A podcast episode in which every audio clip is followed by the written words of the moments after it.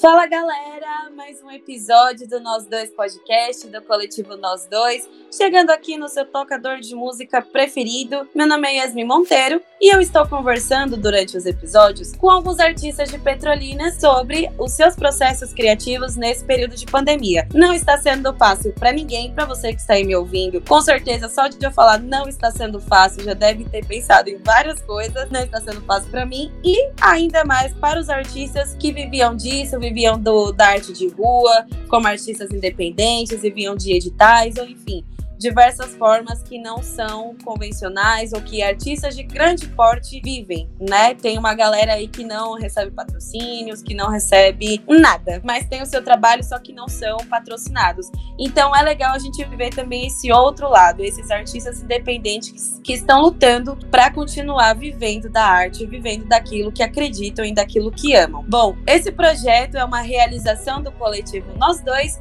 e Canoeiras Produções com o apoio do Fórum Popular de Cultura de Petrolina e o incentivo da Lei Aldir Blanc de Petrolina.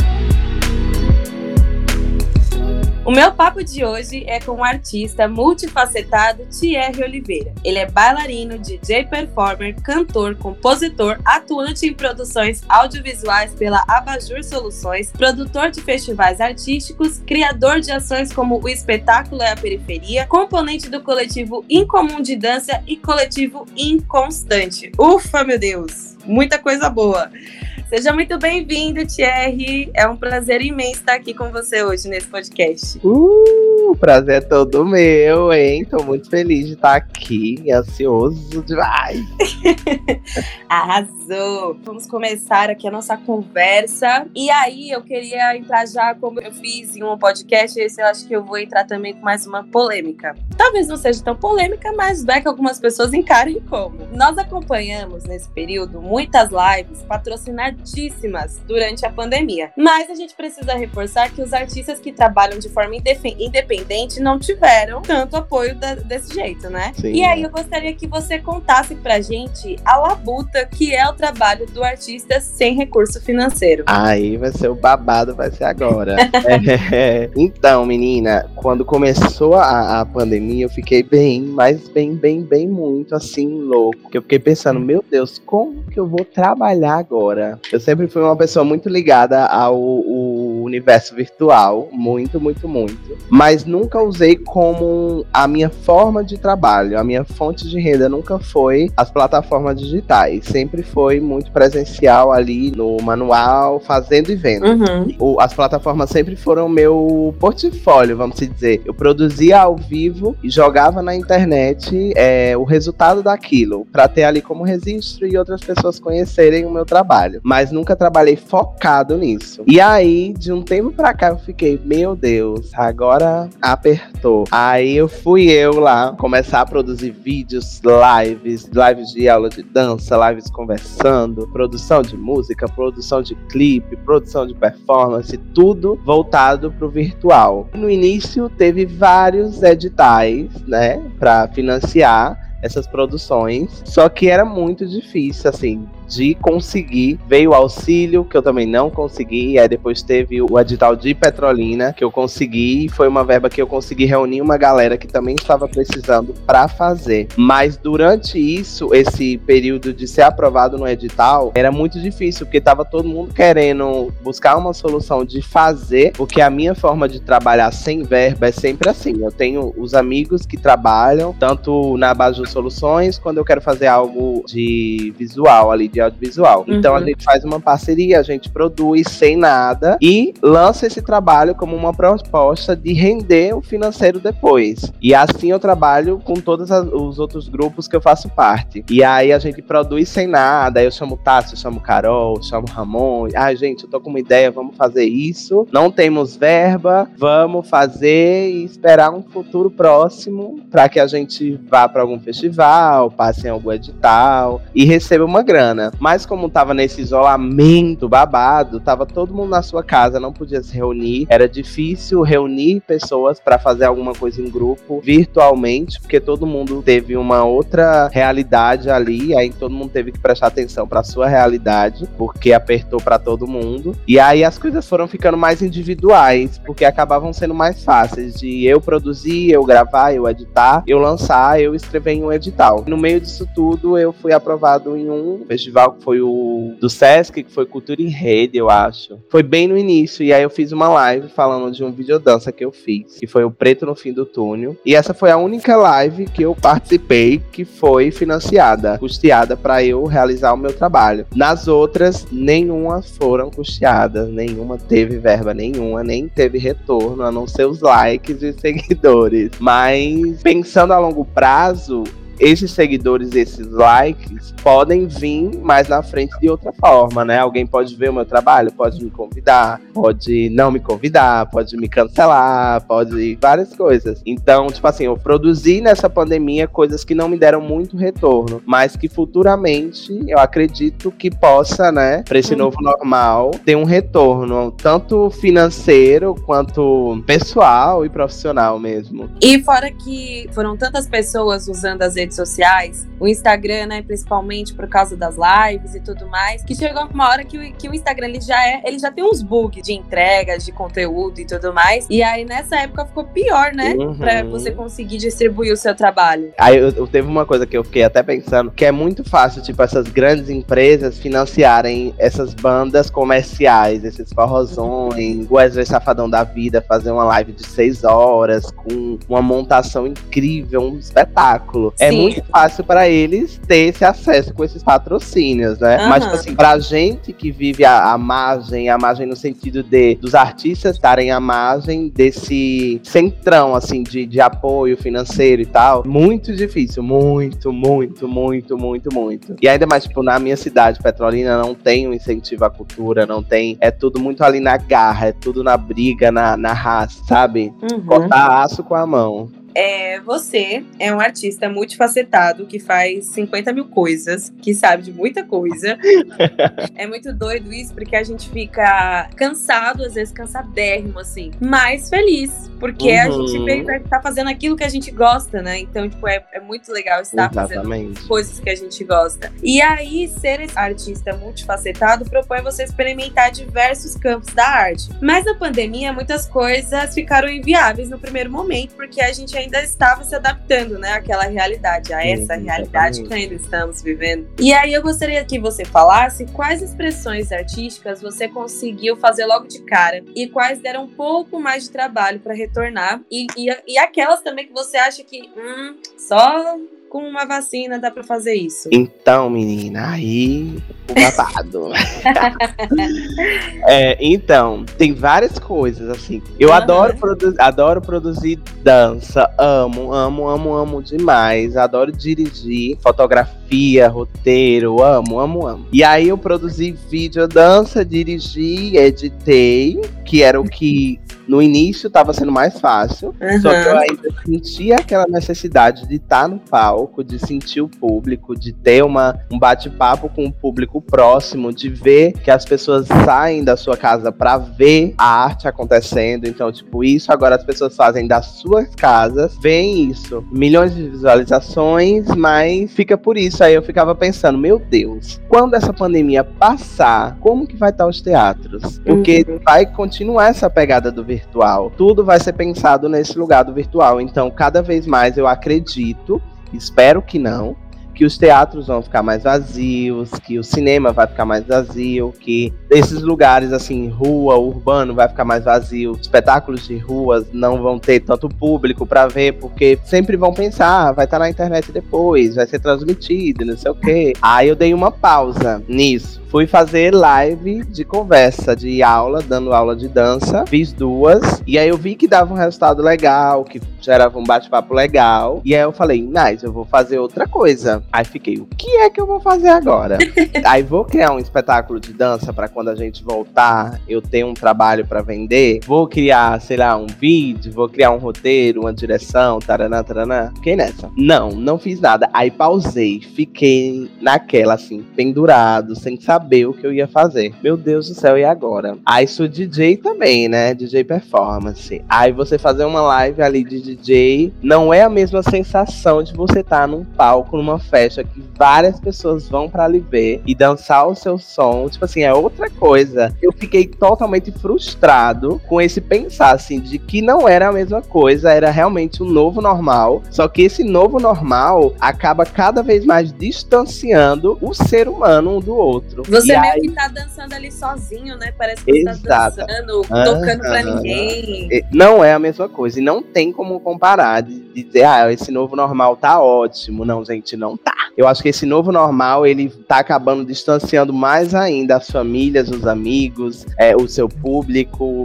tudo, tudo, tudo, tudo, tudo. A forma de trabalhar, ela tá ficando mais individual, então tá acabando que não tá gerando trabalho para outras pessoas, tá sendo muito individual. E, tipo, é uma forma que eu não gosto de trabalhar. Eu sempre gosto de trabalhar com muitos artistas uhum. e tal. Depois de dois meses parados, eu pensei, gente, vou lançar um EP musical. Porque aí as pessoas vão ouvir até a pandemia passar, quando tiver outra pandemia que Deus me livre, uhum. as pessoas vão continuar ouvindo. Fui eu produzir esse EP musical, que eu sempre tive vontade, meu sonho de infância, vou revelar aqui agora.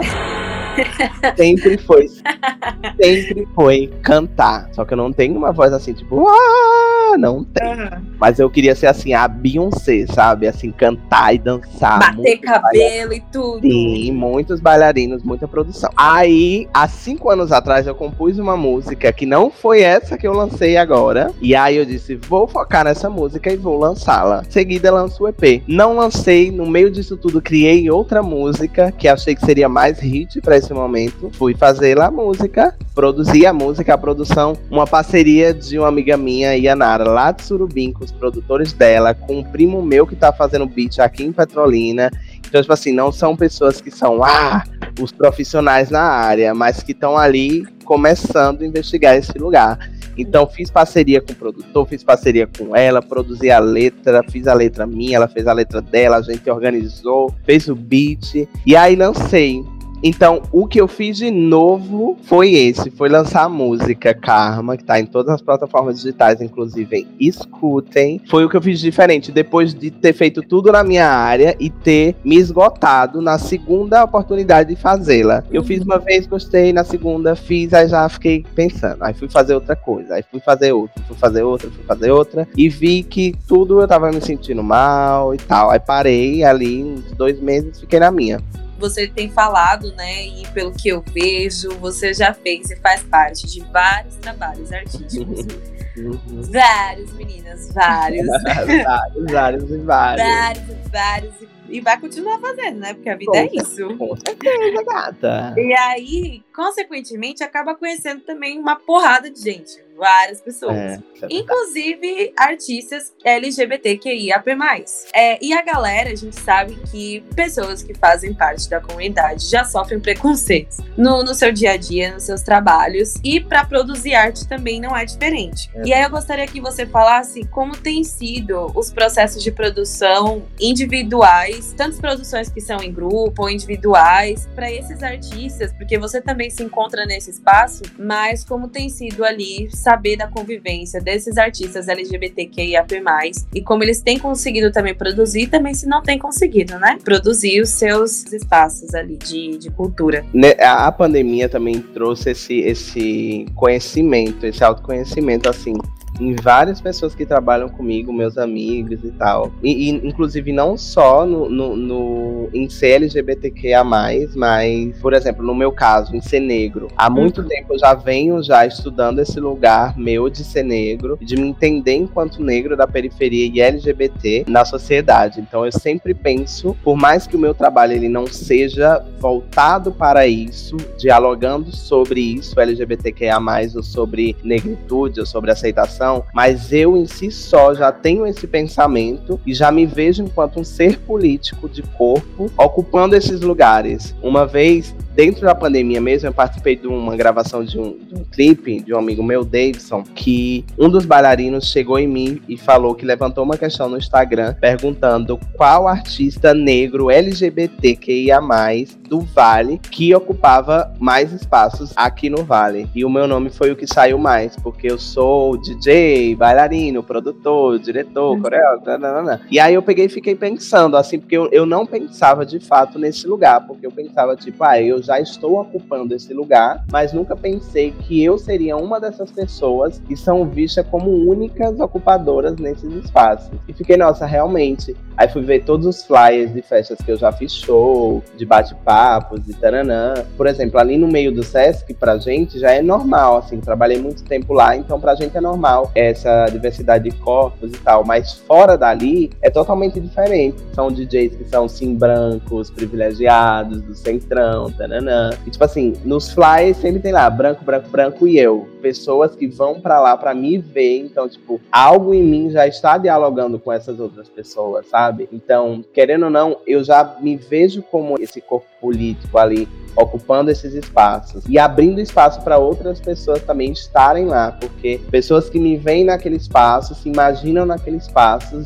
e, te, e lutam para estar naquele espaço. Então, isso eu adoro. E aí eu fiquei pensando nisso, nunca tinha pensado. E aí, tipo, teve que ver uma pessoa de fora para conversar comigo sobre isso, uma coisa que eu nunca tinha pensado. Uhum. E aí eu achei muito legal, assim, muito, muito. Assim, os artistas LGBTs que mais, eles de fato ocupam sim um espaço na sociedade cada vez mais estão ocupando. Mas nunca parei para pensar enquanto artista LGBTQIA, e negro e da periferia ocupando esses espaços. Porque tem essa também, né? De você ser LGBTQIA, mas de que você tem uma vida social ali totalmente privilegiada e tudo para você você tá bom, tá ótimo. Uhum. Então, tem outro lá que tá no mesmo set de show com você, que é negro da periferia, faz os corre, ele faz tudo, ele faz a divulgação do seu material, ele produz o seu set, ele faz figurino, tudo. E aí, é, fiquei pensando nisso, né? Achei super interessante, inclusive, que eu nunca tinha pensado. E tem também um amigo meu, Tássio, que ele trabalha muito, que é o Tássio Tavares, ele dança comigo já há 15 anos, a gente começou juntos. Hoje a gente trabalhou numa companhia profissional, que foi a Companhia de Dança do Sesc. Lá é uma, uma escola, né? Uma,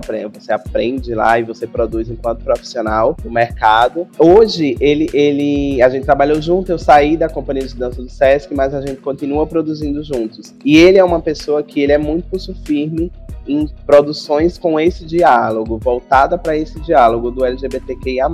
E ele produz muito, ele criou um espetáculo agora que é o 24, vai lançar uma exposição que também é o 24.2, e vai lançar um, um vídeo dança. E os três são nessa temática. É uma, tipo uma trilogia do que ele se encontrou no meio dessa pandemia sobre essa criança viada que ele sempre foi, que é eu hoje com 25 anos, e se vê como uma criança viada, e vê as outras crianças viadas de hoje em dia e tá ele lá podendo falar sobre isso abertamente e criando trabalhos fa autorais falando sobre ele, de coisas que comunicam com outras pessoas. Legal. Não é? Muito, aí, muito legal. E aí ele vai fazer uma exposição de, de fotos dele, das fotos dele de infância, assim, a coisa mais linda. Toda criança viada tem aquelas fotos pintosa, né? Então, Amo. eu acho maravilhoso. E aí, tipo, a gente sempre tá nesse diálogo de direção e roteiro, que a gente sempre conversa, se ajuda na, nas ideias e tal, nas criações. E aí a minha pegada é mais voltada mais mesmo assim pra questão do ser preto mesmo, assim. O meu vídeo, o último vídeo que eu lancei, que é o Preto no Fim do Túnel, levanta exatamente essa questão sobre ter esse, esse termo de falar, ah, sempre tem uma luz no fim do túnel. E a luz no fim do túnel sempre é uma luz branca, candiante, assim. E aí eu fiquei pensando, por que no fim do túnel túnel não é o preto, sabe? E essa luz no fim do túnel não é o, o corpo negro. E aí eu fiz, levantei essa questão. Mas que, uhum. querendo ou não, está já dentro do processo essa, essas pautas sobre o, o LGBTQIA, porque eu sou isso, né? Eu não consigo sair desse corpo, criar ali um, um corpo performance de um único assunto e sair dele e voltar a ser LGBT. Sim. E você teve contato com artistas LGBTs que não conseguiram produzir, não conseguiram colocar para frente, tiveram muitos problemas consigo mesmo ou com as coisas externas, não conseguiram colocar os seus trabalhos para frente? Tive, tive sim. É, tive amigos que ficaram totalmente bloqueados e não por fazer trabalho nessa temática, mas por ter bloqueio mesmo, assim, de, de produção na pandemia, por estar tá pensando em trilhões de outras coisas, de querer pensar na, se preocupar na realidade dentro de casa, de como que vai ter dinheiro. Tem um amigo meu, até que inclusive ele foi trabalhar no shopping, por exemplo, vendendo sapato. Não acho vergonhoso você fazer isso, mas tipo assim, ele teve que abrir mão da carreira dele artística para fazer outra coisa para poder ter dinheiro. Ele é drag, ele gosta de pintar unha, ele é todo tatuado, ele é bem menininha. E aí é um trabalho que, querendo ou não, esteticamente vai lhe querer de uma forma que o comércio lhe acolha, né? Tipo assim, você vai ter que ser mais durinho, você não vai pintar unha, não vai chegar assim falando como você fala normalmente. Isso eu já não acho legal. Não acho legal, tipo assim, um trabalho ter que lhe censurar do que você é. A partir do momento que você já chega num trabalho com uma pessoa dizendo que você tem que ser assim, eu sei que você é drag, mas venha mais comportadinha, corta essas unhas, não pinte as unhas. Mude o cabelo. Exatamente. Isso eu acho uma censura muito grande. Mas, na realidade que estamos passando, muita gente teve que se autocensurar para poder sobreviver. Mas, não que isso tenha acontecido assim, brutalmente com ele, né? Mas, querendo ou não, tá implícito ali que a pessoa tem que ser dessa forma, né? Uhum. Esse padrãozinho de comércio. E aí, a, a pessoa precisa trabalhar para colocar o sustento em casa, porque a gente tem boletos, né, para pagar, uhum. e acaba não tendo tempo para os seus projetos pessoais, artísticos, né? Exatamente. Inclusive, inclusive, só. Eu não citei o nome dele, mas ele vai ouvir esse podcast. Eu sinto muito orgulho de você, amigo. Siga. Oh. Fofo. E aí, a, a minha última pergunta para você, a gente até começou a falar sobre isso, você até começou a falar sobre a música, né? A parceria musical que você fez com a Yanara. Que ficou muito legal, ficou uma vibe Skayacon, que com Ai, minha amiga. Ia. Uhum. Ah, ficou, ficou uma vibe assim, eu adorei. Eu, eu, ouvi, eu achei bem legal. E aí, nesses momentos, sempre rola, né? Uma troca de experiências e afetos. E como é interessante ter essas trocas. E aí, por isso, eu gostaria que você falasse a importância de fazer trabalhos com outros artistas, principalmente quem está no início da, da carreira de forma independente. Existem algum, algumas paradas, assim, que eu já vi, mais casos isolados. Tipo, ah, eu não faço parceria porque não sei o que, nananã. Mas é importante porque, além de você fortalecer o seu trabalho de outra pessoa, vocês conseguem ter mais visualizações juntos, né? Porque une dois públicos. E aí, com isso, troca mais experiências. Então, gostaria que você falasse sobre essa importância, se quiser também falar um pouco sobre o processo da criação, que foi uma pandemia, com tendo que gravar música, né? Gravar os beats distante tudo mais. Então, é legal você contar esse processo. Então, menina, eu, como já falei antes, eu adoro fazer trabalho com parceria com muitas pessoas criando trabalhos assim para várias pessoas. Se tiver uma função só para abrir a garrafa de água, digo, menino, tu quer, quanto tu cobra para abrir só essa garrafa de água? Pois vem aqui trabalhar, sabe? Tipo, se eu tiver 5 mil reais, eu arranjo 5 mil pessoas, cada um ganhando centavos. Sim. Eu adoro trabalhar assim. E na pandemia, assim, Yanara foi. Eu sempre quis fazer uma música com ela, né? Eu disse, eu vou gravar uma música com Yanara. Aí eu comecei a produzir Karma. E Karma não foi a música que eu tinha escrito há cinco anos atrás. Karma foi a que eu escrevi agora na pandemia. Eu disse, Yanara, olha essa música. E Yanara disse, meu pai amado, eu quero estar nessa música. Eu digo, e é, pois eu também quero que você esteja, minha linda, venha. aí ela, deu match. Aí deu um match linda. Aí ela veio e ela foi escrever um verso. Ela escreveu um verso, mandou para mim. Eu, eu fiz uma demo que era completa, eu cantando ela completa, e mandei pra Yanara. Aí ela fez uma parte que ela disse: Ó, oh, eu queria entrar nessa parte. Aí eu falei pra ela, amiga, eu vou te dar 40 segundos para você cantar. Então se joga. A menina que em 40 minutos essa menina menina fez foi coisa, viu? Em 40 minutos, não, em 40 segundos. ela tem um produtor lá, só que durante a pandemia, o produtor dela teve que fechar o estúdio dele, porque não tava tendo como pagar lá, né? Uhum. E aí atrasou as vozes para mandar as vozes dela. Eu passei um mês esperando as vozes de Yanara chegar. E nada da voz chegar, e Yanara ficando louca, arrancando os cabelos já. Assim, durou assim seis meses a produção dessa música. Uau! Meu Deus! Mas também essa música, assim, ela foi tantas versões. Minha filha, eu não saí de casa para gravar em estúdio, eu gravei tudo no meu celular. Todas as minhas vozes no meu celular eu gravei. E aí eu tinha o beat imaginado na minha cabeça, porque eu escrevi a letra pensando em uma batida. E eu queria um trap meio dos anos 80, que tivesse uma baladinha assim, meio dos anos 80 e tal, taranã. Aí eu mandei um áudio pro meu primo e falei, ó, oh, tu consegue fazer uma ideia assim, assim, assada? Aí eu fui falando pra ele, tipo, uma coisa assim, calma, pum, tudum, calma. Aí ele, vou ver. Em duas semanas ele mandou uma demo. Aí eu, eita, tô gostando, mas a gente pode mais. Aí vamos mais nesse vamos mais, vamos mais, vamos mais. Foram as cinco demos aí chegando. Aí ele falou: vou precisar de uma pessoa para me ajudar na masterização. Ele falou: tem um amigo meu, Luiz, que faz isso. Ele não é assim profissional, mas ele faz. Aí eu disse: então chame ele. Quanto você cobra? Aí ele falou: não, não cobro nada, vamos fazer essa parceria. Todo mundo foi na parceria, minha filha, sem ganhar um real. Luiz finalizou a música e a gente esperando a voz de Yanara chegar, né? E nada da Yanara.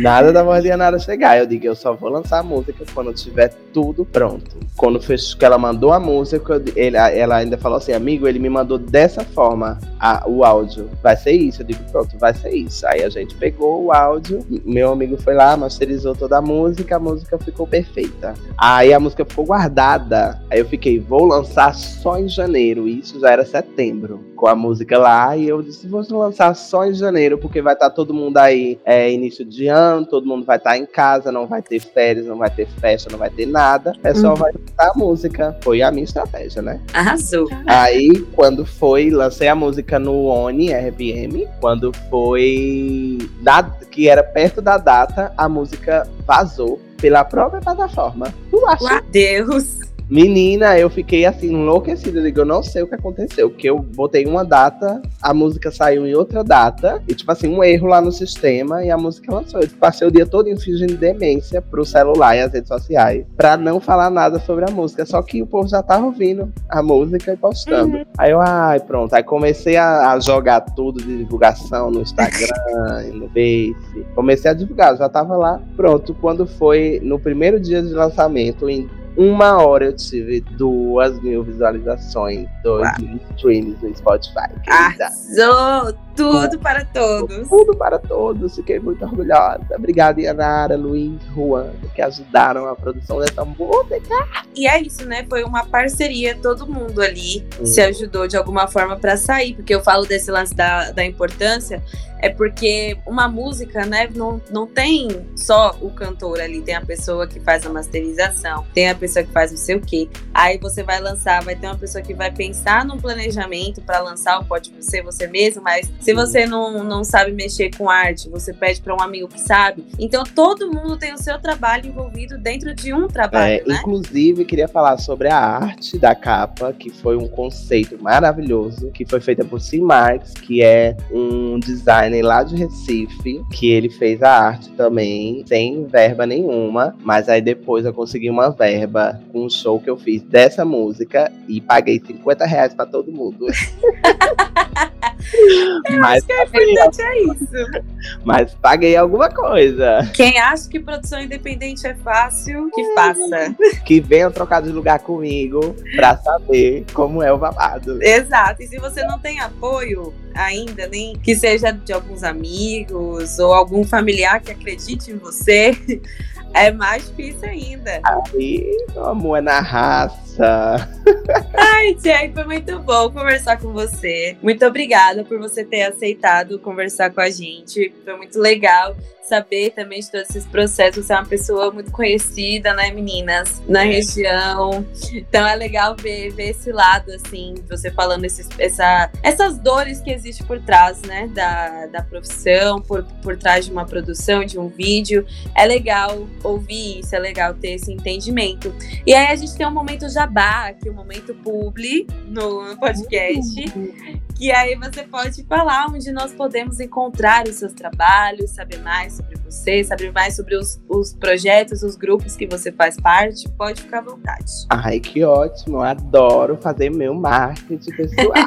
Isso é comigo mesmo. Então, gente, primeiro eu queria agradecer, né? Foi ótimo, adorei o convite desse podcast. Eu nunca fiz um podcast. Chique! Foi meu primeiro convite para podcast e eu tô me sentindo muito chique. Então, gente, para me achar nas plataformas digitais, em qualquer lugar, você vai colocar OTR, arroba OTR, O T-H-I-E-R-R-I. Você me acha em todas as plataformas digitais. No meu Instagram, que é o meu portfólio, também é OTR. Tem tudo dos meus trabalhos. Tem lá, tem um destaque com cada trabalho que eu faço: ações e shows, eventos, produções, audiovisual, música, tudo, tudo, tudo, tudo. No Spotify, a minha música Karma, Filtre e Anara está lá no Spotify, verificada. Vale ressaltar que eu estou verificada no Spotify. E no YouTube. Também se inscrevam no meu canal, me sigam e fale comigo, porque eu sou de todos, não sou só de um, eu sou de vocês. E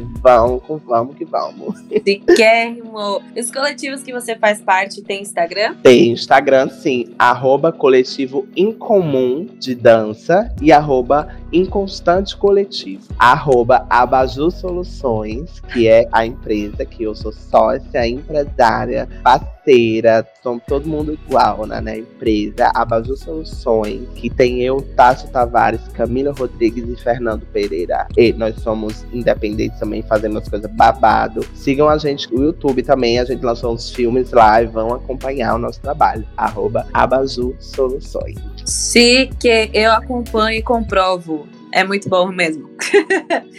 muito obrigada mais uma vez, Thierry. Foi tudo a nossa conversa. Que bom que a sua estreia foi aqui. Ai, sim, muito Vai feliz. ter mais outros convites, com certeza. Por favor, venham, venham com tudo, viu? É isso, gente. Muito obrigada por ter nos acompanhado até aqui. Espero que vocês tenham gostado. Não esqueçam de compartilhar com outras pessoas que também gostam desse tema de arte, de cultura. Até para quem você acha que não gosta muito, mas é importante ouvir para ver o perrengue que os artistas passam.